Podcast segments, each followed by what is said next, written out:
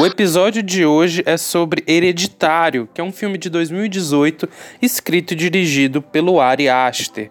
O filme acompanha estranhos eventos que acontecem com uma família logo após a morte da sua matriarca. A gente já falou sobre o Ari Aster aqui. Fizemos um episódio sobre Midsommar, que é, junto com Hereditário são os dois únicos longas que ele já lançou. E uh, lá a gente dá uma breve contextualização da carreira do cara, né? Que não é muito longa, mas já é.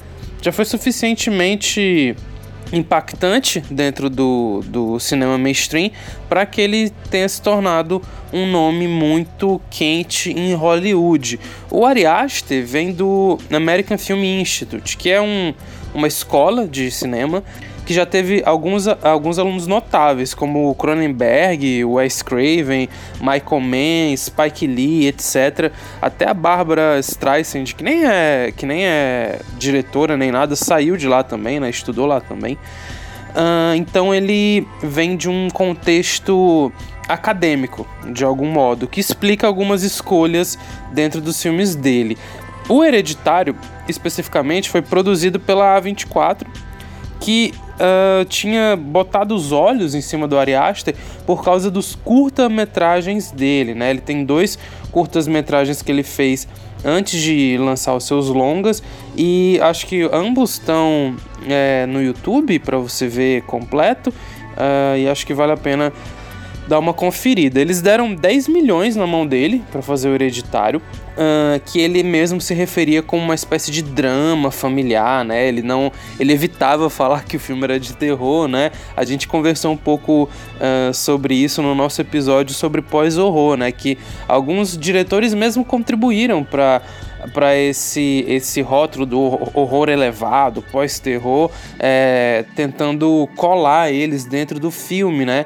E o Ari Aster foi um deles, assim, que tentou colocar o filme dele como se fosse outra coisa acima de terror. Uh, assim que ele lançou o, o filme em Sundance, ele impressionou uh, boa parte da crítica é, e arrecadou, quando saiu no, no, cinema, no cinema geral, é, 80 milhões no mundo inteiro, que até aquela época tinha sido o maior lançamento em termos de arrecadação da 24.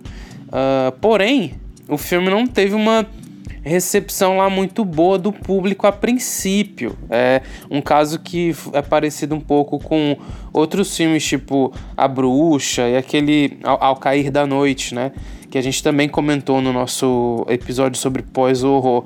Só que com o tempo ele foi é, sendo reavaliado e entrando no imaginário do horror contemporâneo, como talvez um dos principais filmes dessas novas levas é, de terror pós-horror, terror elevado, terror de, é, é, é, dramático, autoral, que, que tem é, sido um, um, verdadeiro chamariz de público é, mais recentemente. A seguir vocês vão ouvir as nossas impressões sobre esse filme fúnebre e sinistro. Eu me chamo Felipe, apresento o podcast ao lado do Chico e o Miolos é o seu podcast de filmes de terror, filmes trash e cultura B.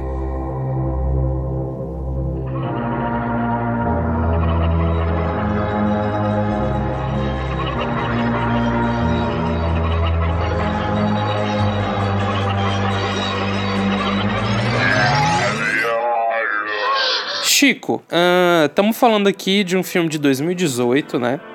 É, que é um filme que chamou atenção muito, que chamou bastante atenção na época e que acho que com distanciamento a gente já dá para entender um pouquinho o que que foi esse fenômeno hereditário, né? Uhum. A gente fez um podcast sobre a bruxa recentemente e apesar dos filmes terem alguns é, bons anos de diferença, né? Três anos de diferença de um pro outro dá para entender, acho que os dois, como os carros-chefe, junto com It Follows e Get Out, é, de, uma, de uma nova onda de horror que a gente já falou bastante a respeito em outros podcasts e a gente não precisa também ficar se demorando muito nisso.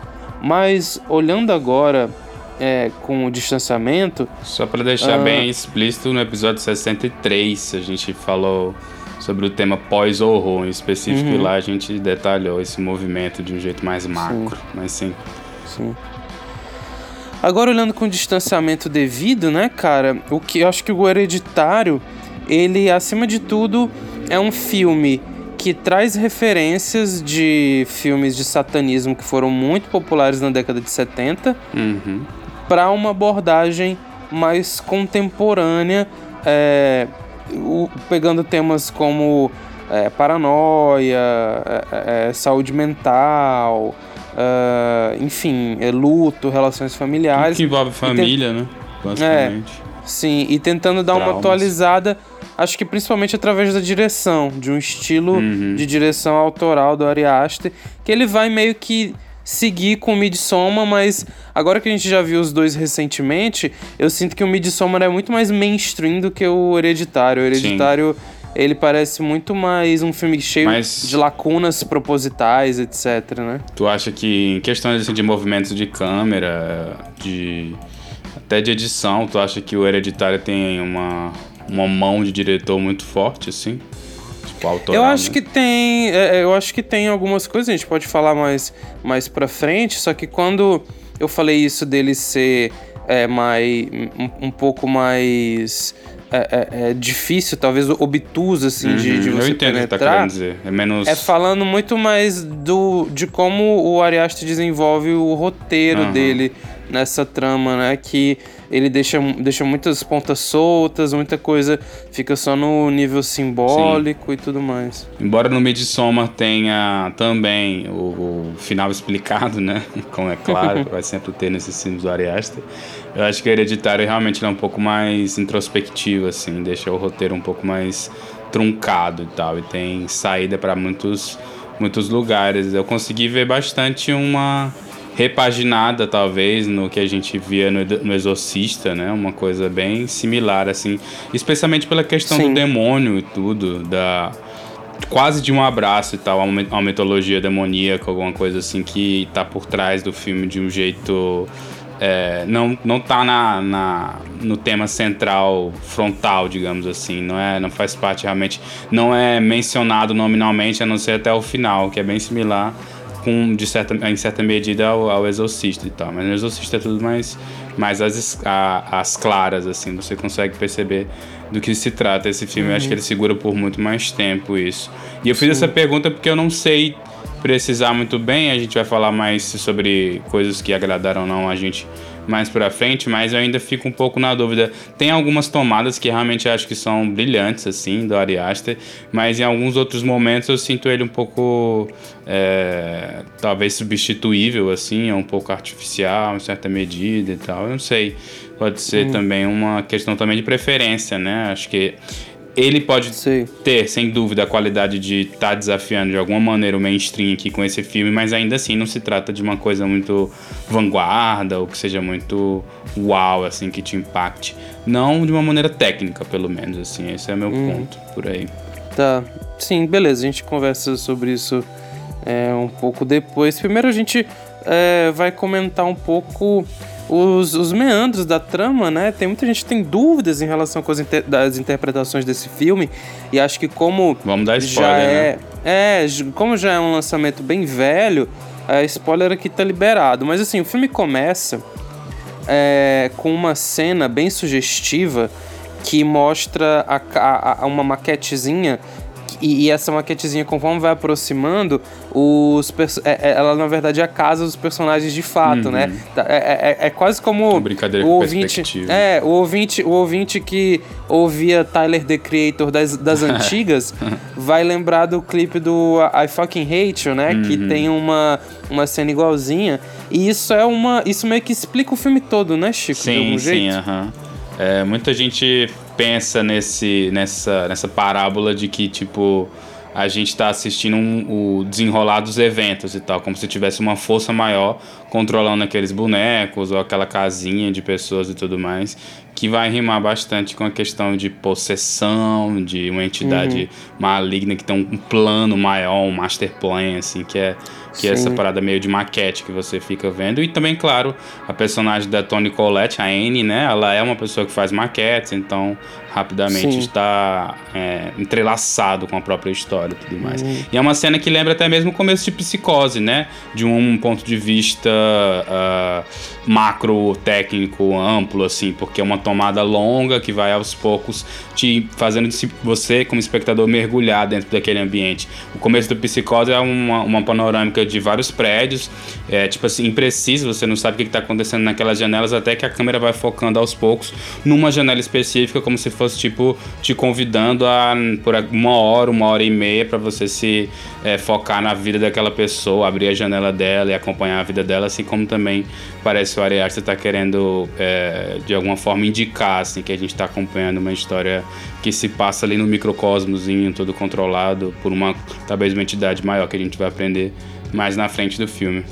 Exato, pois é, eu acho esse plano bem foda quando eu vi a primeira vez é, me marcou. E uma vez que a gente entra dentro dessa casinha, dessa maquete, que é a maquete dentro da maquete, dentro da casa, da uhum. casa dentro da uhum. casa, é, a gente percebe que eles estão se preparando para um para um funeral, né? Que o que aconteceu? A, a avó da, da família, é, avó por parte de mãe, né? no caso. Uhum é, morreu recentemente, ela estava já doente, com demência e tal. Eles falam lá um pouco sobre isso, que ela foi morar com eles para ser cuidada e tal.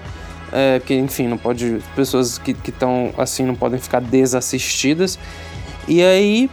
Uh, é, já, já, já deixa um. Eu acho que essa, essa, essa cena do enterro já deixa bem claro que, assim, apesar de ser um filme, filme sobre uma família, é uma família extremamente apática um com os outros. Assim, o discurso que a Toni Collette faz para pro enterro da, da mãe é quase que um que ela fazendo um rant, saca? Uhum. Ela, ela ela falando as coisas as coisas ruins da mãe. Acho que é pra deixar e, em evidência logo de cara de que aquilo é uhum. tanto um é, uma tragédia quanto a, a liberação de um, um fardo, é, uhum. é, um alívio. Sim.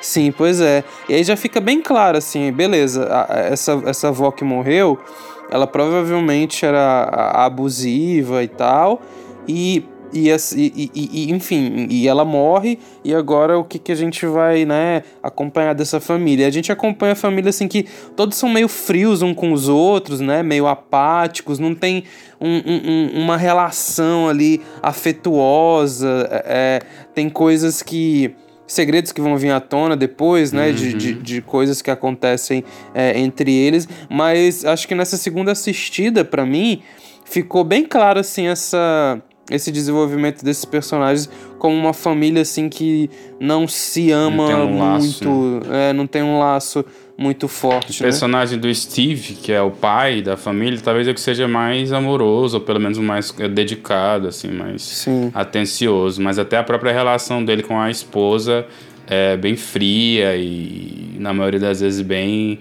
burocrática, digamos assim, pragmática e tudo. E eu acho que vem, vem muito da edição, da maneira como o Ari Aster tentou realmente cortar as coisas para deixar aquilo para deixar cada um dos personagens meio que isolado, sabe? Eles parecem cada um ter o seu próprio universo, assim, cada um tá existindo dentro das suas próprias preocupações, frustrações, ansiedades e sofrimento, assim, é um filme onde eu até gosto bastante é, desse primeiro ato, assim, onde a gente acompanha o personagem da Charlie como uma das mais é, proeminentes na história, então gosto bastante desse primeiro ato, porque eu acho que ele é, apresenta muitas saídas para o filme, assim, até um, um acontecimento em específico com essa personagem, a gente não sabe muito bem o que, que vai rolar no filme. E, e dá uma, uma sensação, uma excitação interessante pro filme, assim, você fica sem saber exatamente no que, que vai dar, mas cada pontinha, esse, essa relação da Anne, né, da Toni Collette com a mãe dela uhum. é interessante, parece que aconteceu alguma coisa ali traumática, a mãe dela é um pouco, é mítico o negócio que aconteceu com a mãe dela, você não sabe muito bem a história da mãe dela, só tem um quarto, algumas é, apetrechos que a mãe tinha e tudo mais. A personagem da Charlie é extremamente interessante, né? A própria atriz acho que adiciona muito para para as camadas que a personagem tá, tá tentando convergir em tela. E o personagem do, do garoto também, do Peter, ele é bem comum, né? Um adolescente comum, assim, que tá apático e essa apatia dele também meio que se confunde um pouco com a puberdade, com o momento que ele tá vivendo. Então, é uma família interessante, assim, de se acompanhar. É, por fora, talvez muito comum, mas quando a gente mergulha na intimidade dela, as coisas estão meio esquisitas, assim. Todo mundo ali tá vivendo um, um certo trauma, um certo, um certo passado que ainda pesa sobre eles, né? Que a gente vai descobrindo pouco a pouco com o desenrolar da trama, então. Exatamente. E aí, a partir disso, começa, depois da morte, né, como eu falei, começa a acontecer umas coisas estranhas, assim. Já no enterro tem umas bizarrices, né? Tem aquele cara meio creepy que olha sorrindo, pra, né? é, pra Charlie sorrindo, que ele vai aparecer no final, que é um dos caras, os pelados lá do culto. E, e, e a... E a é, é, é, acho, que, acho que ela fala, né, verbalmente, a Tony Collette, ela fala, tipo, ah, é, a, a, maioria das, das pessoas que está aqui eu nem conheço, né? Uhum. Ou é o uhum. pai que fala, alguém, ela, alguém ela fala, fala isso, ela né? fala, ela fala uhum. tipo isso. Ela fala assim, ah, que estranho tanta gente no enterro e a maioria são estranhos, assim, que já é uma coisa que o Ariasta adora fazer e acho que é a filosofia da A24, né? Que é você colocar uhum. esses quebra-cabeças em esses pedacinhos de, de, de anúncios do, do, que o roteiro vai se Sim. tratar e tal, pra ter é, uhum. você voltar depois e rever e perceber que tinham Sim. várias dicas, assim, do que ia acontecer. Sim, eu acho que o filme cresce, cresceu um pouco para mim é, numa revisão, não necessariamente com relação ao que o filme é, de direção, assim. Na verdade, dessa vez eu achei um pouco até mais entediante do que da primeira. Uhum. Mas a trama cresceu um pouco para mim. Eu, pra tipo, mim comecei a ver detalhes que eu não via antes e que eu falei, tipo, pô, é, é massa, ele tava construindo isso desde uhum. as primeiras cenas, sim, né? Sim. Com os diálogos e tudo mais. É, e isso também é uma coisa que rola no Midsommar, porque quando você reassiste o Midsommar e vai vendo desde o começo como é que ela a relação deles lá com o amigo que leva eles pro, uhum. pra viagem, né? Você percebe que as, as falas dele podem ser interpretadas sim, é, de já sentido. desde o começo, uhum, com duplo sentido. E e Tem uns mais. itens, então... né? Tudo, as mobílias e roupas e uhum. quadros. Uhum. E é, tem uma aula onde o Peter tá aprendendo sobre uma história grega, um mito, alguma coisa assim, uhum. onde o professor tá falando uma coisa que de alguma maneira ressoa com o que vai acontecer no filme. Então, é, é um tipo de filme que tem um valor de replay uhum. muito alto por isso, assim, por esse motivo. E acaba Sim. mudando bastante. Cada vez que você revê, eu também senti muito mais intenção é, a intenção do diretor nessa segunda visita ao filme, assim. Eu senti muito mais que ele tava com a história bem na mão mesmo, assim. No roteiro eu acho que ele tava é, bem afiado, tinha um controle total sobre o que ele queria contar sobre a história e tudo mais. Pois é, mano. E assim, é um filme desses que vai é, trabalhar o conceito da paranoia crescente. E assim, ele, apesar dele ter batidas meio. Meio não, vai, bem familiares é, com, com relação a isso, né? Ele, ele me lembra um pouco o Inverno de Sangue em Veneza, que o Ari Aster já falou em entrevista que foi referência, hum. Bebê de Rosemary, que uhum. também foi referência. Então, assim, se tu conhece esses filmes, filmes dessa época específica do cinema, tu já meio que sabe, assim, o que, que significa aquelas batidas que ele tá colocando. Só que eu acho que o Ari Aster ele consegue é, é, construir uma originalidade, principalmente a partir de um momento X, que é quando a trama começa a ficar bizarra mesmo. É porque, assim, até um determinado ponto do filme, tipo, tem umas coisas estranhas, mas é muito mais é, sobre a, a família é, é, lidando com esse luto e, e você sendo apresentado para a família um a um, né? Tem um filho é, que ele dá a entender assim que ele é, não gosta muito da, da, da, família e quer meter o pé de lá o quanto antes. Hum. Então, tipo, ele fuma bastante, maconha, ele quer sair de casa, quer passear. Um adolescente normal, é. né? É, e tem a, a filha, né, a Charlie, que é uma não sei se fica é, verbalmente falado que ela tem algum problema, mas ela parece ter alguma questão de sociabilização, assim. Ela parece ter, tipo, algum nível de autismo. Vocalmente, assim, de, tipo... só existe uma alergia a castanhas, né? que é, Exato. Que é, o, uhum. que é um motor da trama, assim. Mas eu cheguei a ler e. Mas eu posso comentar isso mais pra frente quando a gente realmente mergulhar nos spoilers, que até agora a gente nem deu muito spoiler, assim. Uhum. Mas é uma questão de possessão, tá ligado? Porque ela representa uma certa entidade, uma coisa do tipo, e essa.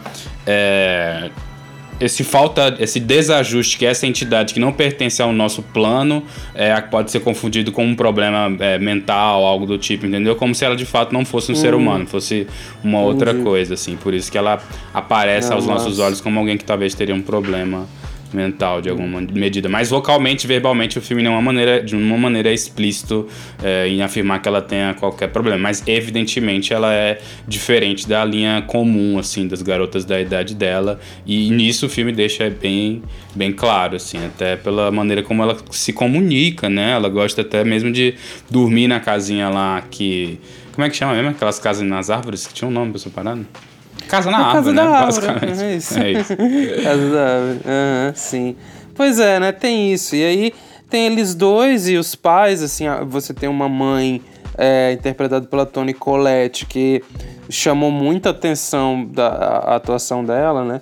É, você tem essa mãe que é uma mãe assim que parece ressentida com os traumas e com o fato de ser mãe mesmo, né? Uhum. É, você de descobre depois que ela tentou abortar, que ela nem queria ter filho nem nada. E um pai meio, apesar de amoroso, totalmente apático, assim, não. Parece que se, se, se ausentar. É um cara que é... internaliza muito das coisas é, e não toma uma atitude exatamente. quase nunca. Então, assim, você é apresentado esses, esses personagens. Aí tem uma cena, cara, que eu acho que é. Dá para dizer que talvez seja a cena mais impactante do filme, que é a morte da Charlie, né? Uhum. Que ela tem a cabeça decepada num acidente. E a partir Toda essa sequência momento... é excelente, cara. Até é, hoje, é assim, é ainda boa. é muito, muito, muito bem feita mesmo. É Especialmente pela reação do Peter. Aquela parte, Sim, a maneira como ele reage, a maneira como o filme se desenrola logo após aquilo, bicho. É, é a segunda vez que eu vejo, de novo, mais uma vez, eu consegui me sentir surpreso e tocado pela parada. Assim, eu tava tentando lembrar o que, que de fato tinha me me causado, né? Por que, que eu tinha me impressionado com essa cena e agora vendo de novo com mais atenção, dá para uhum. ver como, tipo, ele fez muito bem, assim, a maneira como ele construiu toda a tensão e a maneira como ela acontece, como todos, cada um dos personagens reage àquele é, evento, àquela tragédia, vai aumentando, vai escalonando a coisa, assim, e vai dando várias Sim. dimensões, várias complexidades que você imediatamente não percebe, assim, só com, só com o evento, né? Muito e assim, não à toa eu acho que não à toa, momentos antes da, de, do acidente acontecer, ele tá fumando maconha. Eu acho que essa, cena tem uma, uma aura meio de bad trip, tá ligado? Sim, claro. É. Uhum. De assim, aquelas, tipo, aqueles punição, pesadelos que quase. tu acorda. Aham. Uhum, aqueles pesadelos que tu acorda à noite assim, suado, saca? Tipo, caralho, que porra uhum. foi essa? E, e acho que a cena ainda. Porque assim, a gente não vê a cabeça dela na estrada é, até a, a, a, a, coisa toda se desenrolar. Ele chega, deita na cama, é, leva o corpo dela para casa mesmo sem a uhum. cabeça. E aí a, a, você, você só, só, só é é, exposto à, à cabeça decepada, que é a imagem forte, depois que tudo isso acontece, o que deixa muito mais forte na hora que você realmente vê aquilo ali. É quase como um jump scare sem barulho, né? Só através de um É, ele te dá muito tempo para você imaginar. Uhum. Você pode imaginar muito, muito, muito, até que depois ele te entrega, assim. E só para deixar claro como é que acontece a cena, a mãe, né, a, a Toni Collette que interpreta a Anne, ela, o Peter pede para ela o carro da família para ir a uma festa, uma coisa comum de adolescente, mas como ela tem medo que o Peter vai beber e também porque ela acha que a Charlie deve se integrar mais às outras crianças, ela pede pro irmão dela levar a irmã dela, a irmã dela não quer ir, mas enfim, aquela dinâmica onde a mãe acaba pedindo para que ela vá mesmo assim numa, numa tentativa de talvez aproximar uhum. os irmãos ou de aproximar a Charlie de, das pessoas, da sociedade, digamos assim.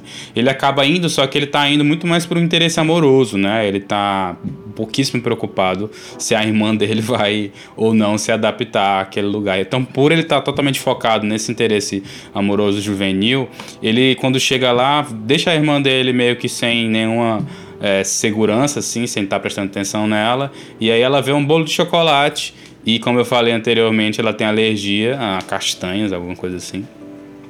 E ela acaba comendo, sente alergia, começa a faltar o ar, não consegue respirar. E o Peter tenta trazer ela pro hospital, né? E nessa essa missão dele, desesperado e tudo mais, acelerando muito o carro da família, acaba acontecendo essa tragédia toda. Então, então é muito. É, envolve muitos laços ao mesmo tempo, assim. Envolve o universo do Peter que estava preocupado com uma coisa extremamente fútil, né? Mas ao mesmo tempo envolve a, a inocência dessa garota e também a questão do poste, né? Porque eu não sei se tu prestou atenção, mas eu achei isso. Hum, que é uma coisa clássica, mais uma vez, do Ari Aster e talvez desse estúdio. Quando eles estão indo pra festa, o Ari Aster faz questão de dar um take panorâmico do carro passando Sim, e o poste bem no centro. Bem no centro Sim. da tela, assim. E nesse poste tem. É, se tu repara também, se Sim, pausa é. na cena, tu vê, tu vê o, o símbolo, símbolo né? do demônio do lá também. Pois é. É um filme e... repleto dessas coisas. Pois é.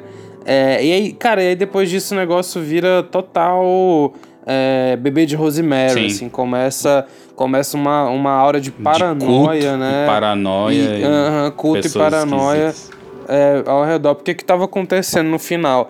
É, a, todas essas coisas estranhas que acontecem com a família, inclusive a, a, o acidente que arrancou a cabeça da Charlie, é, foi tudo premeditado. Porque a matriarca da família, a Ellen, é, fazia parte de um culto satânico que uh, adorava esse demônio chamado Paimon, que ele é, é, um demônio assim que ele é da serve a é, Lúcifer, ele serve a Lúcifer e, um dos nove uh -huh, reis do, no filme fala oito, mas ali pode ser nove. Uh -huh, e, e, uh, e ele é um, é um demônio que é conhecido por dividir o conhecimento e os, uhum. e os poderes dele com, com, as pessoas, né? É, eu li também, eu li assim nível de Wikipedia, né? Eu li aquele uh, conhece tesouros escondidos pelo mundo e pode guiar os seus seguidores para esses tesouros, etc e tal. E o que, o que, o que acontece? Ele, é, é, a Ellen fazia parte desse culto e ela era tão devota que ela vendeu a própria família para esse culto, no sentido Tentou, de... Tentou, né? Desde sempre. Que é aí que encaixa... Que é aí que encaixa a história do irmão dela, né? Da Anne. Que uhum. naquele momento onde ela tá naquele encontro, ela fala que ele morreu de esquizofrenia. Mas na verdade ele era um... um tipo um receptáculo uhum. pro Paimon, digamos assim. Que a mãe dela... E revendo... Chico, só te interrompendo Revendo agora... A, a, a, aquele, aquele caminho que a gente já comentou sobre o filme poder ser também sobre é, é, problemas mentais, isso ser tudo imaginário, fica bem mais fraco quando você Sim, vê, é, né? Já sabendo. quase não. Paradas. Pois é, praticamente não entra assim, não, na trama. Hum. E essa questão do Paimon me lembra o, o Exorcista, como eu tava falando, por causa da questão ah, do total, Pazuzu, né? né? Então. Sim. É muito similar mesmo. Parecido. Depois, é porque, tipo assim, depois que você assistir o filme, você vai querer pesquisar, entender e tudo mais. E aí, num conhecimento é, extra, né? Extra cinematográfico, uhum. sei lá, uhum. alguma coisa assim. Acaba a história do filme, o enredo do filme fica bem mais rico e tudo mais. Porque, Sim. É, convenhamos, né? Também o Ari Aster não poderia perder tempo de colocar, tipo, um dicionário do que o o demônio faz ou o que Mas que é assim, eu senti que ele oculta muita coisa. Demais. Senti, tipo assim, mano, sem internet, eu ia sair meio cego desse filme, assim, eu ia ter sacado algumas coisas, mas é, ia ter coisas que iam passar totalmente desapercebidas. Eu acho que mim. se tu assistisse muitas vezes, tu ia começar a juntar alguns pontos, mas tem outros que uhum. não, assim. É, por exemplo, uma coisa que é muito óbvia é aquela luz, né, que fica o tempo inteiro passando pelo filme, que é tipo meio que um arco assim, lunar, lunar não, Sim. de luz assim, que às vezes entra em algum lugar, ou então, enfim, faz a pessoa se possuída e mudar de é, de atitude, né, quando ela é de fato possuída. Aquela questão das ervas, né, porque as pessoas que vão ser possuídas pelo Paimon, elas têm que ingerir uma espécie de erva, uma coisa assim. Eu não sei se tu lembra da cena onde a Joanne, ela é uma amiga da Anne lá, ela oferece um chá e ela bebe assim, ela tira da boca dela um negócio esquisito.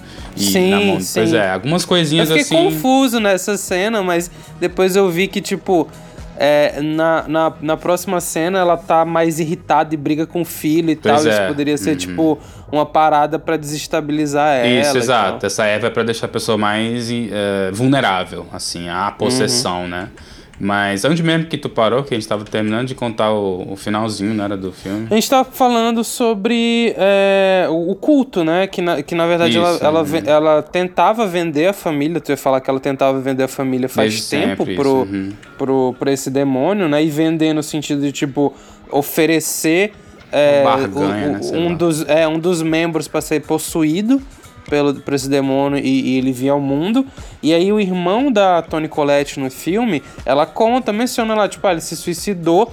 E nessa parte, assim, o, o roteiro é muito expositivo, que ela fala assim, ah, ele se suicidava, ele se suicidou e ficava falando que, ah, minha mãe quer colocar pessoas dentro de mim. E eu fiquei, tipo, porra, muito expositivo essa, essa é a parte, exatamente. Essa é a parte uhum. que mais dá coisas do roteiro para você pegar, assim.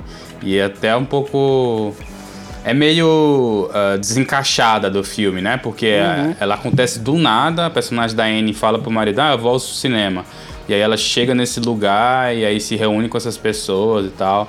Mas, de certa forma, tem um, um certo é, background, assim, de alguma maneira, né? Porque eu acho que ela já foi numa dessas reuniões anteriormente, então ela tá tentando ali mais uma vez e tudo, mas simplesmente serve para que você pegue alguns detalhes, pegue algumas coisas que aconteceram já na história da matriarca, né, da Ellen, que é a personagem ausente no filme, basicamente. Tudo que você sabe sobre ela é de prestar muita atenção aos, às pequenas dicas, a esse símbolo, às pessoas que estão no próprio enterro, a, a, essa amiga, né, dela que aparece e começa a consolar a Anne, que também está lá nesse encontro.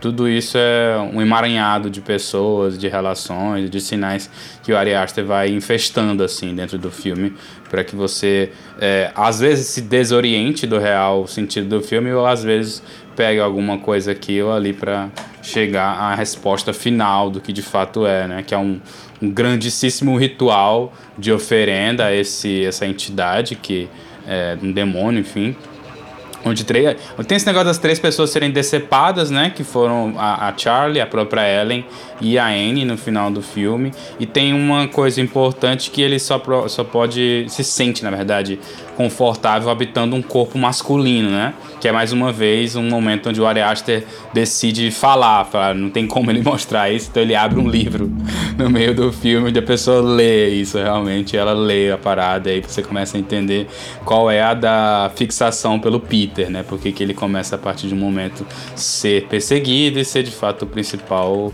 é, a, a parada dentro do filme, assim, que todo mundo tá atrás dele para fazer alguma coisa com ele. E é isso, assim, um filme. Nessa parte tem muito uma mistura de Bebê de Rosemary, por causa desse culto, dessa uhum. sociedade underground, Sim. e muito do, do Exorcista no sentido da uma coisa mais mitológica, de ter um demônio com raízes históricas e que é, promete, faz essas coisas assim que de alguma maneira podem levar alguém a agir como teoricamente a matriarca Ellen agiria, teria feito, né? Teria, é, na verdade, traumatizado a própria filha, né? A personagem da Toni Collette, a ponto dela não ter quisto ter filhos. Então, quando ela teve o Peter, é, ela deixa bem claro que ela se manteve muito longe dela, da, da mãe dela, fa uhum. pelo fato de, de já ter tido medo, assim, de alguma maneira que ela fizesse a mesma coisa que ela fez com o irmão dela. E ela não sabia exatamente o que era, mas ela atribuía à mãe o que aconteceu com o irmão. E depois ela se aproximou, Sim. e nesse momento onde ela estava próxima dela foi quando a Charlie nasceu, né, a garota. E aí, aí isso é bem difícil de pegar, eu realmente não senti isso, nem na primeira nem na segunda vez, só depois, assim, quando eu fui dar uma lida a respeito, realmente faz sentido, que a Charlie é o próprio Paimon, né? Ela já é desde Sim, dessa segunda vez eu senti, eu senti um pouco isso, principalmente por causa da cena em que ela decapita a uhum. cabeça do passarinho. Sim, sim. E eu pensei, bicho, essa menina. Essa menina tá macomunada com esse véio aí. é, acho que desde. O... E tanto é quando ela. Ela é a única personagem quando... que sente a morte, né? Da, da velha, da, da vovó, assim. Sim, é sim. Isso. É. E, e, e, Chico, não sei se tu reparou, mas quando o, o Peter é, é, é possuído, ele não é possuído diretamente por. Tipo assim, ele volta como se ele fosse a irmã. Aham, sim, sim, sim. Ela chama ele de Charlie, né? As pessoas que estão no grupo falam. Fazendo ah, tá barulho e tal. O que, o que deixa é, é, subentendido Isso. que é tipo. Aí sim. Uma. Uhum. Como se fosse uma espécie de possessão.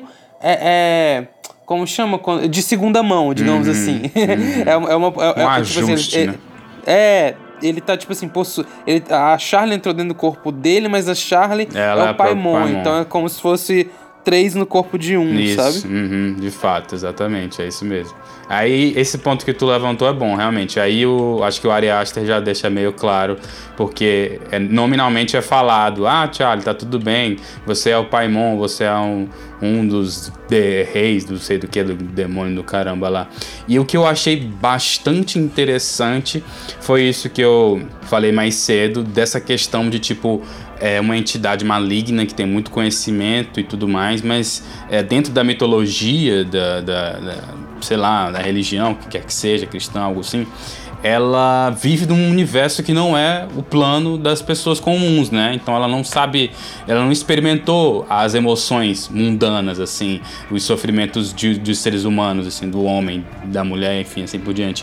Então ela se sente confusa, ela não sabe exatamente o que, que ela tá fazendo ali, qual é o papel dela e por que, que ela foi sumonada por aquelas pessoas. Então, é claro que isso é uma uma interpretação do filme, mas acho que pela performance tanto do Alex Wolff, né, que faz o Peter, quanto pela performance da, da Charlie enquanto possuídos, isso fica bem evidente, assim, que ele tá sempre meio atônito e sempre sem entender muito bem o que, que ele tá fazendo ali naquele lugar. Muito diferente do que você imaginaria é, de uma entidade poderosa, né, porque teoricamente você acaba é, fazendo ligação entre uma uma figura poderosa com uma confiança, com um certo tom de arrogância, alguma coisa do tipo, o que não está presente nessa entidade, assim, que traz uma dimensão bastante interessante, assim, para dentro do, dessa mitologia e tudo mais do, do próprio demônio, do próprio Paimon, assim, e do culto, né, da irresponsabilidade, talvez, que é dessas pessoas, assim, de mexer com um plano muito maior do que o, o delas e tal, de brincar com uma coisa que elas acham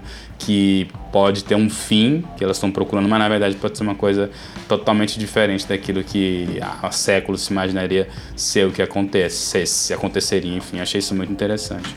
Sim, exatamente, cara. É, bem, acho que a gente já falou, né, bastante sobre as cenas marcantes e as coisas que acontecem no filme, assim, de, demos aquele clássico final explicado é. e acho que a gente já pode é, partir para uma conversa assim mais franca sobre os significados do filme, né? Hum. E, e, e, a, e, e, a, e, a, e as técnicas empregadas pela direção e todas essas coisas.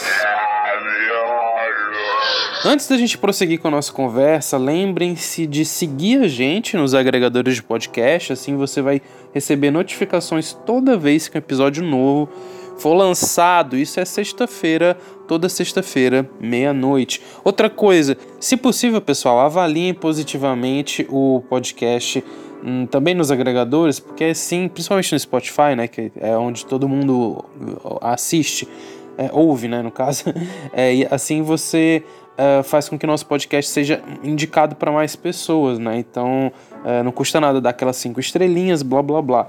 Uh, na descrição do podcast tem as nossas redes sociais. Uh, seria legal vocês seguirem a gente, né? Toda aquela coisa. O Miolos é um projeto independente e conta muito com a divulgação e a boa vontade dos nossos ouvintes para seguir vivo. Chicola, hum. vamos lá, cara. É, eu sei que você não teve uma impressão boa pela primeira vez que você viu esse filme, tô certo? Sim, aham, uh -huh, com certeza. E, a, e agora? Quais, eu tava ansioso para te ouvir assim, se isso tinha mudado, ou se, ou se tu achou, na verdade, pior ainda. O que que, que que rolou aí? Cara, é, endereçando esse primeiro ponto, é, eu fiquei surpreso, assim, do. Tipo, não sei se de fato o filme mudou para minha interpretação, ou na verdade eu que tenha mudado, pode ser na verdade no final das contas uma duplicidade de coisas, assim, tanto a pessoa que está consumindo quanto o próprio produto vão mudando dependendo da. Mas na verdade só quem está consumindo que muda, né? O filme é o filme que é hoje e ontem sempre foi a mesma coisa, né? Como se tivesse uma cena nova.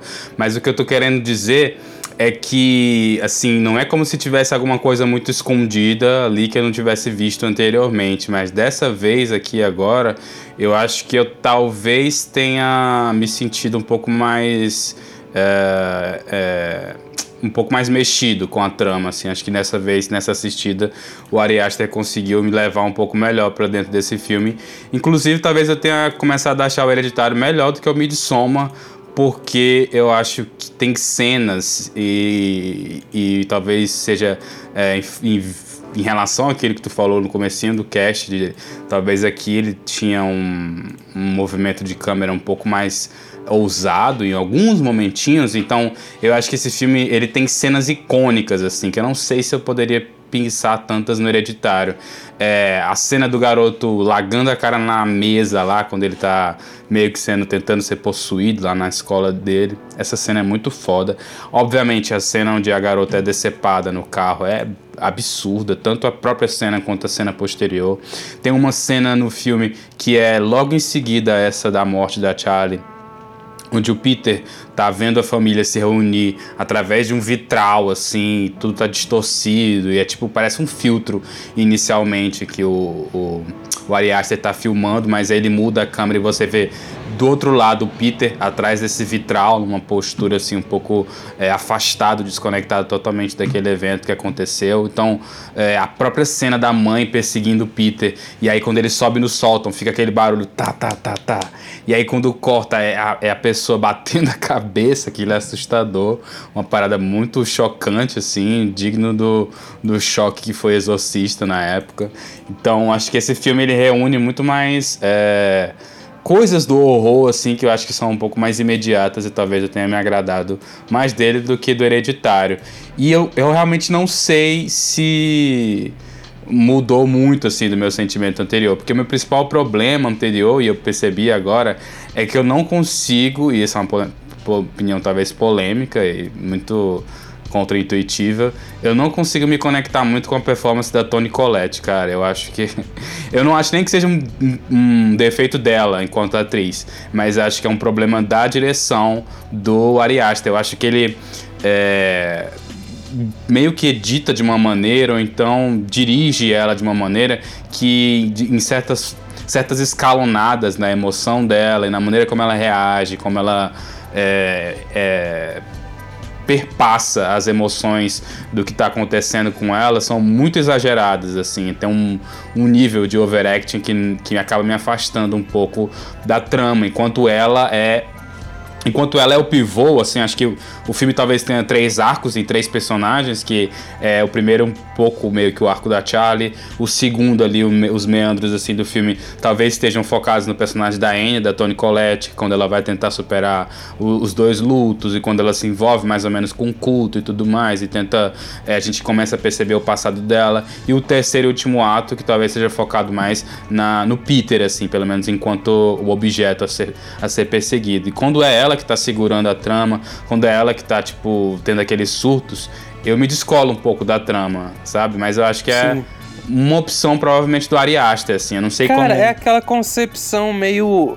Oscar bait de que a atuação boa, que a pessoa tem que chorar, se é, gritar e fazer caretas. Uh, eu não sei se. É, é, e, e, eu acho engraçado porque, cara, eu acho, assim, é, é, todo mundo no filme, na minha opinião, tá muito bem, pô. Tipo, a atuação do pai tá muito Sim, boa. Uh -huh. Ele, tipo, como um homem contido, assim, meio resignado, ele tá muito bem. O, o Alex Wolff também, eu acho bem massa o trabalho dele, assim, bem uhum. consistente o que ele faz aqui. É como esse tipo cara que tá à beira de um, de um surto psicótico, uhum. assim, tá uhum. segurando tudo ali. É, a, a, atuação da Charlie fica meio passa meio desapercebida, porque, tipo, ela não tá tanto, não tem tanto tempo de tela quanto Sim. os outros, né? Mas eu acho que tá todo mundo muito bem, na, na verdade, né? As pessoas geralmente costumam focar na Toni Collette. É, eu acho que é porque também ela foi a que teve mais expressão, né? Dentro do filme, é ela que tem. É, quase que é ela que manda na história, assim, de certa em uma certa medida. É ela que propriamente realiza o culto, assim, que concretiza toda a parada. É ela que interage com a mãe, com os filhos e tudo mais. Então, era muito importante que ela tivesse bem, assim. E não é que ela seja uma má atriz, eu não consigo entender por esse ponto. Eu entendo muito mais numa uma direção do Ari Aster, assim, tipo, ah, nesse momento você tá sentindo isso, isso e aquilo, e tá agindo dessa forma. Eu acho que isso é que me, me dá um certo me desconecta um pouco, me descola um pouco da trama tal. Quando ela, por exemplo, tá pedindo pro marido dela para queimar lá o diário e tudo mais, que é o, o, o, ponto ali de ligação, a paradinha clássica, a caixinha de uhum. música do demônio. que tem que ter em todo filme, que é a, a ligação do Paimon com esse plano, é, parece que ela tá tipo, sei lá, mano, agindo como se fosse não fosse casada com aquele cara. Então, talvez faça parte do, da personagem de alguma maneira, mas eu não sinto é, como se a, se a personagem se importasse com alguém que tá ali na trama, tá ligado? Ela é sempre muito é, compenetrada em, em si mesmo, assim, de uma, uma medida uhum. que te descola de uma certa maneira ao que, ao que parece que ela tá falando. Tipo, tem um momento onde ela explicitamente fala que ama o Steve, que ele é o amor da vida dela, e até o Peter e tudo mais, mas não parece em nenhum momento que é isso de fato. Não parece em nenhum momento que ela tá preocupada que vai acontecer alguma coisa de mal, assim, com, com as pessoas e tudo mais. Então, acho que é muito mais uma questão de direção mesmo do que de performance, e isso me descola, acaba me tirando um pouco da trama. Entretanto, Tá, entretanto, pensando um pouco mais sobre o que acontece no filme, a, a história como um todo, entendendo um pouco mais essa questão do Paimon, aí eu já acabei me agradando muito mais, assim, do filme. Acabei entendendo um pouco mais sobre o filme, porque é, eu tive que abandonar um pouco de coisas assim que a gente até comentou no Orphan lá, tal, quando eu tava falando sobre o Orphan 2, que são problemas é, da trama. Então, tipo, algumas questões que me incomodavam. É, não sei se tu lembra, logo no início do filme, quando eles estão voltando do enterro, o pai recebe uma ligação de que o corpo da, da matriarca, né, da avó, da Ellen, teria sido. É, eu não sei qual o termo, mas sei se é exumado, enfim. Tinham, tinham, tinham roubado, tinham violado o corpo dela. E aí, tipo, ele só fala, beleza, me liga depois. E, e é isso. Não fala para ninguém, ele não comenta pra, pra mulher dele, nunca, nunca acontece nenhuma menção a esse, a esse fato, a não ser nas últimas cenas do filme, quando ele começa a desconfiar da mulher dela e fala, ah, foi você, né, que pegou o corpo da sua mãe e colocou lá em cima e tal. Que é tipo assim, uma convenção, uma conveniência do roteiro muito grande. A própria é, o fato das pessoas terem colocado um corpo no sótão e ninguém ter sentido o cheiro de nada e ninguém ter desconfiado disso também é uma outra conveniência que me incomodou muito mas, mais. Mas isso aí, tipo, eu acho que dentro do universo do filme, é, dá, meio que dá para se safar falando que, tipo, ah, não, porque eles jogaram uma maldição. Então. Tipo assim, dá pra se safar sempre pro, no, dentro do fantástico, né? Uhum. O, é, usando justificativas fantásticas para essas coisas. Pois é, não, não, deixa de também tá acontecendo um, um, ritual, não é? Não é só um momento, assim, é uma coisa que tem uhum. vários passos e tal, e eles já estavam, digamos, sob a influência dessa entidade. Então, é, talvez Sim. muito mais por uma maturidade minha de ter a me afastado um pouco desse apego a certas é, certas regrinhas, digamos assim, um apego uhum. a, a uma uma coerência interna que talvez estivesse muito mais dentro da, das minhas expectativas do que de fato dentro do que, o, do que o diretor e o próprio roteirista, que são as mesmas pessoas, estavam me propondo. Assim. Então acho que eu acabei mergulhando de uma maneira menos crítica sobre esses pontos e tal. E não acho que distragam o roteiro, nada do tipo. Tudo bem, é às vezes você pode duvidar das motivações do personagem, algo do, de algo do gênero. Mas eu acho que nesse caso, não a ponto de, de estragar uh, o filme, assim, de nenhuma maneira e tudo mais. Mas ainda não foi. É, tipo assim, ainda não foi uau, um grandioso filme, nada do tipo. Exceto a cena final, que dessa vez eu me senti mais impactado.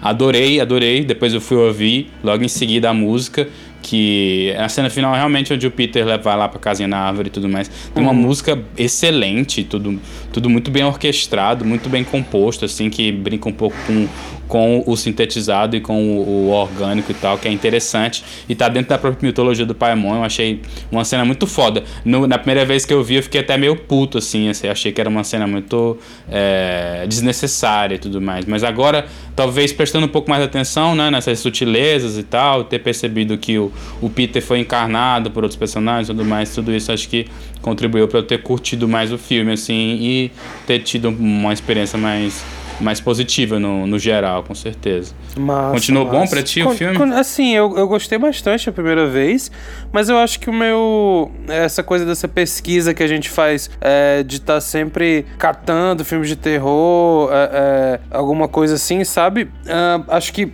acabou diminuindo talvez o, o impacto inicial de achar que esse filme é algum tipo de nova coisa ou coisa pois é, isso não tem, realmente. É, é, na primeira vez que eu assisti, eu fiquei tipo, é isso aí, é o terror de verdade, sei lá o que, sabe? E não faz nem muito tempo, né? Mas hoje é, eu consigo ver as batidas do roteiro realmente um, um, pouco familiares, como eu te disse. E assim, dessa vez eu reparei um pouco mais como o Ari Aster dirige, né? Já tendo dois filmes dele assim para dar uma olhada. E o que eu percebi é, quando eu falei que ele é acadêmico no começo do, do podcast, era me referindo a uma tendência norte, norte-americana de fazer cinema uh, de, de, desse cinema assim muito calculado e muito uh, e, e, com essa com essa com esses elementos de cena é, que sempre invocam Não parece espontâneo, né? É, que não tem, assim, não, não, não é como, sei lá, se tu estivesse vendo um filme, sabe, Aguirre, do, uhum. do Herzog, Hum. Tu vê lá que é tipo, é, é, um filme todo cheio de câmera na mão, gravado do jeito que dá. É, não, aqui ele tem uma grana, ele vai usar esse orçamento para fazer o filme Tudo dele. Tudo muito meticulosamente Exatamente. calculado. Isso sempre mais meticuloso possível, né? E é isso que eu tô chamando de academicismo. Isso acaba resultando, de certa forma, numa frieza do filme. Eu senti. Isso, meio artificial. Eu senti, tipo, eu senti que o Hereditário é um filme um pouco frio dessa vez, assim. É, é demais. A, apesar dele tratar de sentimentos muito, pô, é, é família envolvida, é, são relações não ditas, segredos, perturbações psicológicas, muitas vezes é problemas psicológicos diretamente, né? Esquizofrenia, depressão e tudo mais. Uhum. É, ele realmente não não se não se importa em, em, em ser um filme é, que dentro da direção é, transpassa essa falta de controle, esse, esse caos que a trama tem. Isso gera um efeito interessante que eu até até o meu próprio trabalho de quadrinhos é um pouco assim, né?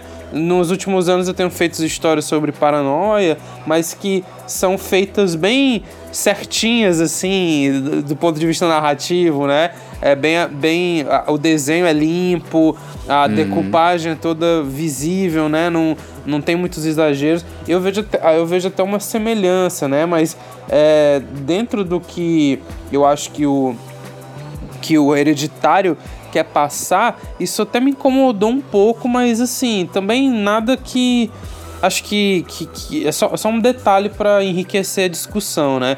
Essas características da direção do, do Ari Aster me, me, me, fizeram reparar isso, e acho que é algo que eu senti também no Midsommar, e acho que no Midsommar ele tá até mais exagerado, ele tá bem mais com cara de vezando essa direção, com aqueles longos planos, assim, que, que ele faz em cima daquelas gruas, e fica bem devagarzinho, e a, e a, e a cena toda enquadrada de um jeito, assim, onde um personagem fica num canto, outro fica no outro, essa simetria, é, enfim. Quanto a quanto ao roteiro, né, a coisa dos, dos subtextos, dessa vez eu achei bem mais legal que da primeira. Eu, eu, eu, me, me eu, eu me senti desvendando um mistério, meio detetive, assim. Repa pois é, isso é, é legal também. Uh, reparando nos cantos para ver o que estava acontecendo. Uhum. Acho que ele instiga bem isso, né? É, acho que ele, que ele consegue criar uma, um misticismo mesmo em torno do filme que é comparável um pouco ao que as referências dele estavam querendo fazer, tipo o Bebê de Rosemary, é, embora eu acho que o Bebê de Rosemary é, tem uma pegada às vezes mais psicodélica que, que acho mais atraente, mas, com certeza. Mas, mas aqui ele também faz algo, algo parecido. Uh, e, e, eu acho que no final, Chico, assim, o que, o que esse filme é, o que, eu, o que eu vi dessa vez como uma mensagem maior do filme, é sobre. Me parece que essa é uma história que usa o terror, né? Usa o insólito, essa coisa sinistra, essa coisa incômoda, para falar um negócio muito simples, na verdade, que é como a gente às vezes está preso é, dentro da nossa família e, e, e, como essa relação familiar, assim como o título é, sugere, essa relação hereditária, é, nos, nos faz tomar caminhos que a gente não queria tomar, que, que, que a, a família como esse essa prisão, essa coisa que te transforma numa peça de xadrez, assim, a, Uhum, a família Coisa abusiva, né, de é, alguma maneira. exatamente, né? A família como essa, essa, essa forma assim de, de te Uma enlouquecer parada e até tal. né? inexorável, imutável, assim, como se tu tivesse numa linha de fato. É, como se estivesse de sangue, destinado a uma árvore. enlouquecer, exatamente. Isso, hum, É. total. Visto que os personagens eram só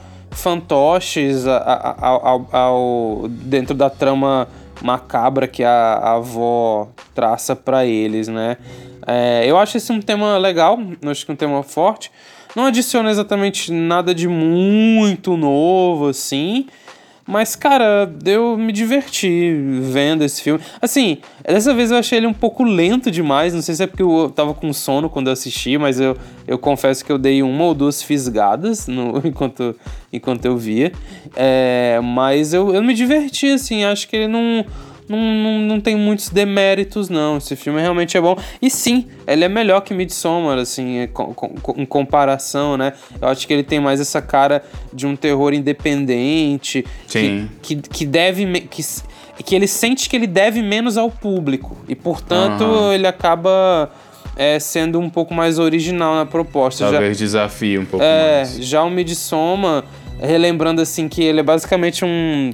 Ele, os primeiros atos dele são basicamente um filme slasher, assim, bem é, clichêzão. é, é, fica, fica esse gap assim de comparação. Mas Pois é, é, isso. por isso que eu falei aquele no início sobre a direção dele, assim, porque realmente não acho que tenha nada muito impactante, não seja o cara tão autoral, assim. É claro que dá pra perceber a meticulosidade dele, as coisas que ele, os símbolos que ele gosta de brincar e tudo mais, mas é tudo tão é, é tudo tão simétrico, então tão pensado, digamos assim. é. E eu tô falando que é tudo tão pensado, mas esse não é nem o melhor termo, porque até quem é natural, assim, por exemplo, como um Resorg, digamos, ele também pensa em todas as tomadas que vai fazer, assim.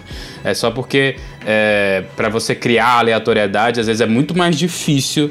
Às vezes não, é muito mais difícil do que você criar uma coisa que é controlada, um ambiente que é todo. que a iluminação é certinha, que tudo é bem.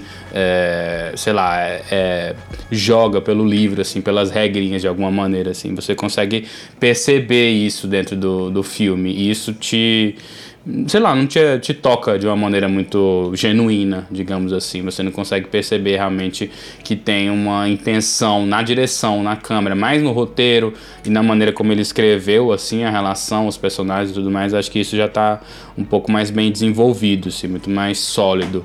Então também eu concordo demais contigo. Acho que é, é legal ver. o- Eu acho que faz sentido, e é legal ver o filme, faz sentido ele ter sido tão popular quanto foi, porque ele tem. Acho que muito do que faz sucesso né, dentro do terror, assim, que é essa interatividade, assim, as pessoas adoram é, teorizar sobre o filme, se não teorizar, ter as dúvidas esclarecidas por quem quer que seja, que elas sigam aí nas redes sociais, alguma coisa do tipo. Então é um filme que estava muito num lugar muito certinho ali na hora, muito propícia a ter feito o barulho que fez. Eu acho que é justo, acho que é um filme bem competente e eu gostei mais de ter visto dessa vez, embora não tenha me impactado tanto, pelo menos é, senti que a história tem um- uma intenção, um lugar que vai, que chega, enfim, que faz sentido e é interessante, é engajante. Certo, agora a gente vai falar se a gente acha o filme 8 ou 80. E aí, Chico? É, tô curioso pra saber onde é que tu vai colocar esse daqui. É, é, um- Professor Ari, acho. é um daqueles casos que a gente devia ter um 8 ou 44 ou 80, como é que é? É, demais. Ele tá bem no meio termo, assim, porque tem coisas dele que são boas e outras coisas que são um pouco não tão boas, assim. Mas. eu procuro ser um pouco mais justo com os filmes que tem alguma tentativa de alguma coisa, de ter algum propósito de criar um universo, um lore. É, não precisa ser muito. Ah, não precisa ser me- megalomaníaco, tipo, criar uma sociedade que tem essas regras, nada do tipo.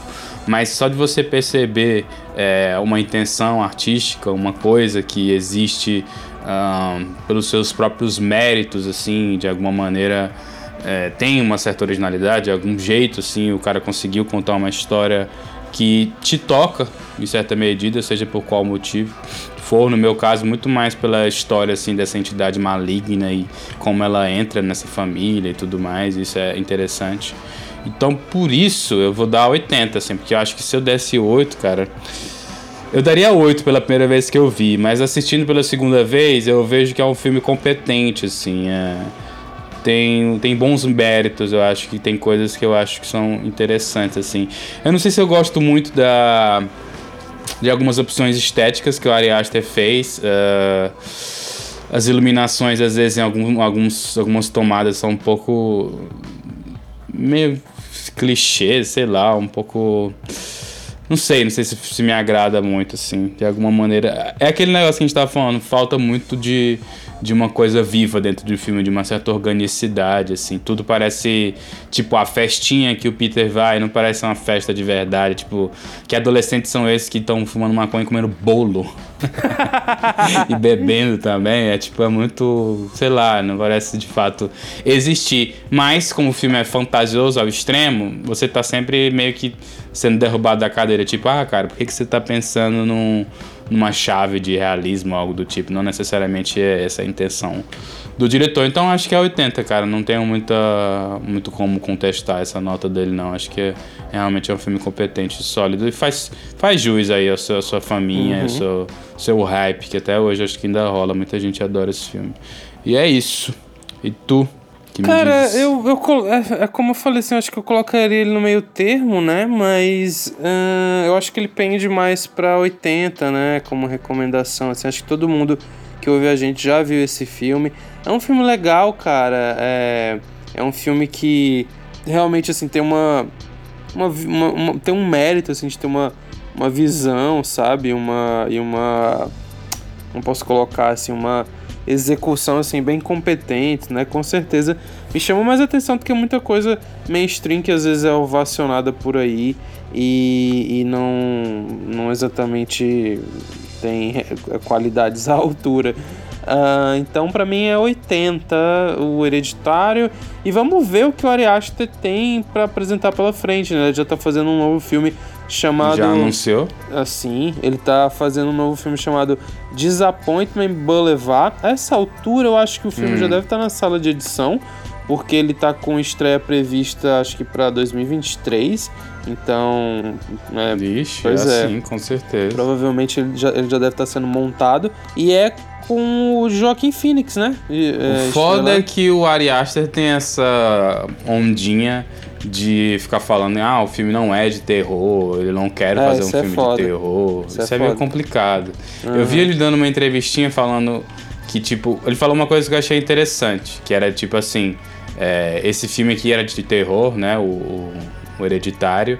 E, e que e para ele e seria é, infrutífero, seria tipo assim, sem, sem sentido você não se render a certos tropos narrativos de uma história de terror. Então, é, ele acha que, que, tipo assim, o que faz sentido, obviamente. Porque se você desafiar o tempo inteiro a lógica de um filme de terror, você acaba fugindo tanto do gênero que não dirige de fato um filme de terror. Mas ao mesmo tempo ele parece tão incomodado, sabe? Eu vejo isso, vi também recentemente isso no numas entrevistas do Jordan Peele, assim, de talvez tentar se afastar do terror. E sei lá, não sei o que, que existe, se existe um uma relutância, talvez mercadológica, em produzir esses filmes, o que também não faria sentido, dado o, o, o, tanto de ganho econômico que eles geram, né? Pô, esse filme aí, tu falou que o, que o orçamento foi 10 milhões, né? Sim, exatamente. Muito pouco, né? 10 milhões, assim, para uma indústria que a gente está acostumado a ver orçamentos uhum. de 100 milhões para cima. E ter arrecadado mais de 80 milhões, eu acho, né? Sei lá. Uhum. É um uhum. dinheiraço, assim. Então, me incomoda um pouco, fico um pouco. Tipo, queria que ele abraçasse a parada e que realmente. É, acho que até o Eggers também tem essa atitude, assim, de tentar se afastar de alguma forma. Mas ao mesmo tempo, o que a gente pode fazer, né? Talvez acho que essa maneira de se afastar seja só uma, uma coisa para se vender de alguma maneira para a indústria, de alguma forma. Sei lá, vai entender. Mas eu queria que pelo menos ele abraçasse o o, os tropos de uma, uma forma que ficasse explícito que de fato ele está construindo uma história de terror, assim. Mas ao mesmo tempo que ele não abraça, é uma forma original, né, de se manter dentro da indústria, então é bem complicado de julgar o que, que o maluco tá fazendo. É, exatamente. Vamos, vamos esperar aí pra ver, pra ver o que, que vai dar. Eu tô falando isso porque eu não sei, vai ser de terror esse filme? Cara, vai, aqui tá drama, comédia e terror. É, terror como o último gênero, né? Então, não sei, talvez tenha elementos. Bora ver, bora ver. Bora ver. É isso, pessoal. Lembre-se de seguir a gente, fazer todo aquele blá blá blá que eu falei no meio do episódio. E até semana que vem. Tchau. Façam um blá blá blá.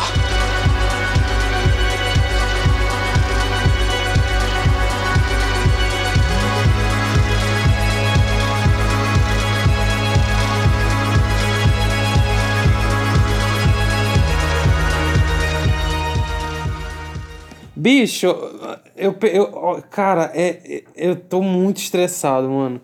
Twitter, né? Como Qual é sempre. fonte? É, Ah, tá. Cara, a porra da Pequena Sereia nova saiu o trailer, a menina é negra, e aí fica essa Pronto. merda. E, cara, é, é, é, é- é muito frustrante, assim, você é, ter que def- defender escolhas de, de filme da Disney porque isso tá sendo disputado culturalmente, tipo, se você não falar, tipo, cara, qual o problema, é, vai vir os, os tiozão e vai dizer que isso é lacração ou qualquer porra assim.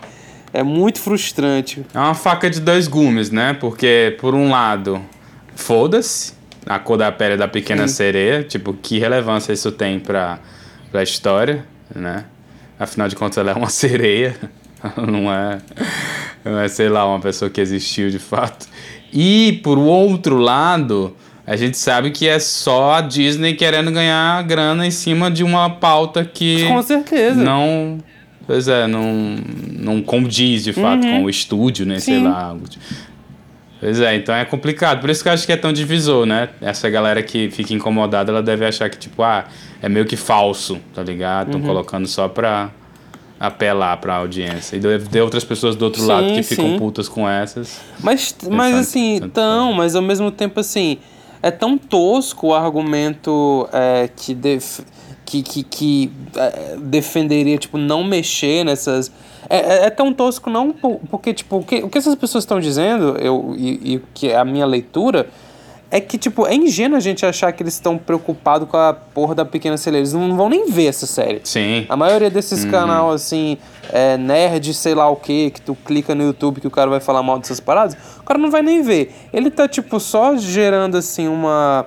Uma. Participando do É, uma, né? uma percepção coletiva, tipo, ele tá sinalizando pro público dele que, assim, não mexe nisso, não pode mudar, não pode colocar é, mudanças é, pro- progressistas dentro dos filmes. E eu mesmo, eu acho, eu acho, assim, cara, filme da Disney, sabe, assim, vocês sabem que a Disney explorava os artistas para um caralho é, desde a década é, de, de, de 30 lá que ela, que ela é fundada, 30 ou 20. Desde o início, né? Aham. Não dava os créditos, os, os, os roteiristas e os desenhistas tiveram que fazer greve para o Walt Disney começar a dar os créditos para eles. É uma empresa que tem um histórico muito longo, assim, de, de, de fazer merda e de como toda empresa, assim, só ligar pro capital, etc. E é uma, enfim, empresa bilionária.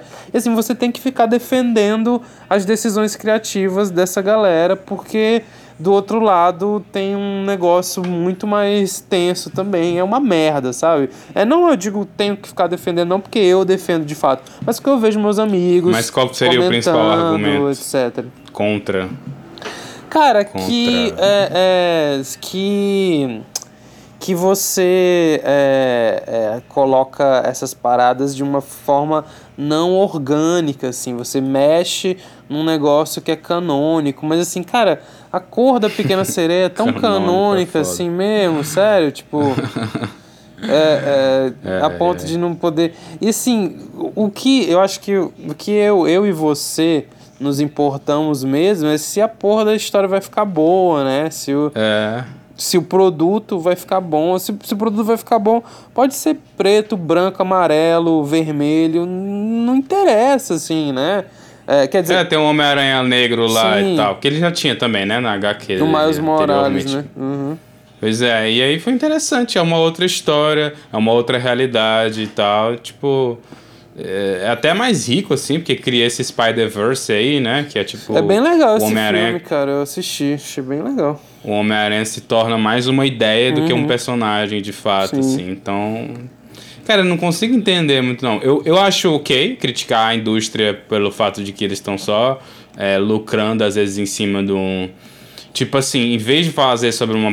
Por exemplo, o Miles Morales, ele tem uma é, uma justificativa por trás dele ser negro ali na história, né? De alguma maneira faz parte a cor da pele dele com o que de fato está sendo contado. Agora, quando é tipo que nem, sei lá, um filme novo do Star Wars, ah, e o piloto agora é negro. É, ok, e aí, o que, que tem? Foda-se, qual, sim. qual a diferença que vai ter pra É, não, tá claro, tá claro assim, é, é, claro que a cor importa a partir do momento que, tipo, tem, um, tem esses conflitos raciais. Não, não sei o que Oi, aconteceu. alô, alô. Agora, Agora tá. Não, óbvio, Voltou, óbvio que a cor importa, né? Não é tipo assim, ah, tanto faz se é branco. Não, assim, se, se você coloca um ator negro, tem uma, uma diferença tanto de percepção do público, tanto quanto, tipo, a verossimilhança da história. Por exemplo, é, se tu for pensar num Batman negro, você, pra, pra, pra história funcionar e ter verossimilhança, provavelmente você vai ter que arranjar uma boa desculpa para ter uma uma, uma família tão poderosa e tão é, milionária uhum. numa cidade, sendo que um, um, um, integrante é negro, justamente porque, né, a gente sabe de todas essas coisas da, de, de... Mas aí é depois de ter visto o filme, né? Julgar isso por um trailer é que eu fico, É, isso também complicado. é foda, né? Isso também é foda. é, mas, mas, mas é isso, assim, é, é, essas, essas decisões, assim de mudar a cor, etc, de botar um ator para fazer um elfo, alguma parada assim, não importam no sentido de que, tipo, não é isso que vai deixar de fazer, do negócio ser bom ou não, entendeu? É, sei lá, cara, é, é tanta coisa assim que dá para falar, partir para conversar sobre esse assunto, que você fica até sem saber até como contra-argumentar mesmo, porque, tipo, é um negócio tão besta, pô. É. É a pequena uhum. sereia. Só... É, é a pequena sereia. Vou é. tomar no cu vocês. Só tem relevância se de fato tiver relevância para personagem, uhum. para a história do personagem, para de onde ele vem, sim, sim. quem é a família dele, alguma coisa do tipo, assim, sei tipo lá. assim, se tu muda... Agora se é tipo... Pode falar. Se for só uma parada tipo, ah, eu acho que a, que a Pequena Sereia é assim, porque ela sempre foi assim, e aí, meu amigo, vai se fuder pra lá. É, até porque, tipo, é uma ideia de cânone, assim é, que não, não é muito limitadora, né? É, tipo, se você esticar isso, você nunca vai poder fazer um remake, você nunca vai poder fazer, é, sei lá, uma versão kids dos personagens. Não tem aqueles novos mutantes que eles fizeram uma versão kids dos personagens? Uhum. Aí sim, fica sim. travado, né? E assim, a gente tem tantas mudanças que não chamaram a atenção. E é curioso que só essas chamam, né? Que fica esquisito, né? É. É, enfim. É polarizador, né, cara? Sim. É, o que é polarizador vai chamar a atenção, mas. Tem um colega nosso que às vezes ele, tem, ele conversa com a gente sobre essas coisas, tipo, ah, o novo casting da adaptação do super-herói tal, agora é não sei quem, com a etnia de não sei da onde, a descendência uhum. de não sei o que. Mano, não sei se é importante não, assim. Quer dizer, não é que não seja importante, mais uma vez, é porque não é o principal fator de ser uma boa obra ou não. Sim. A não ser que seja de fato realmente o, o seu ponto central daquela parada. É, normalmente não sim, é. Sim, tipo assim, por exemplo, tu colocar o. Tu mudar a cor do Super Choque. Aí é tipo, pô, tu muda a essência do personagem. O personagem. Né? Pois é. Uhum. Agora tu mudar a cor. Senso, não. É. Agora tu mudar a cor, sei lá, de um super-herói que. Tipo Flash, ou o próprio Homem-Aranha, né?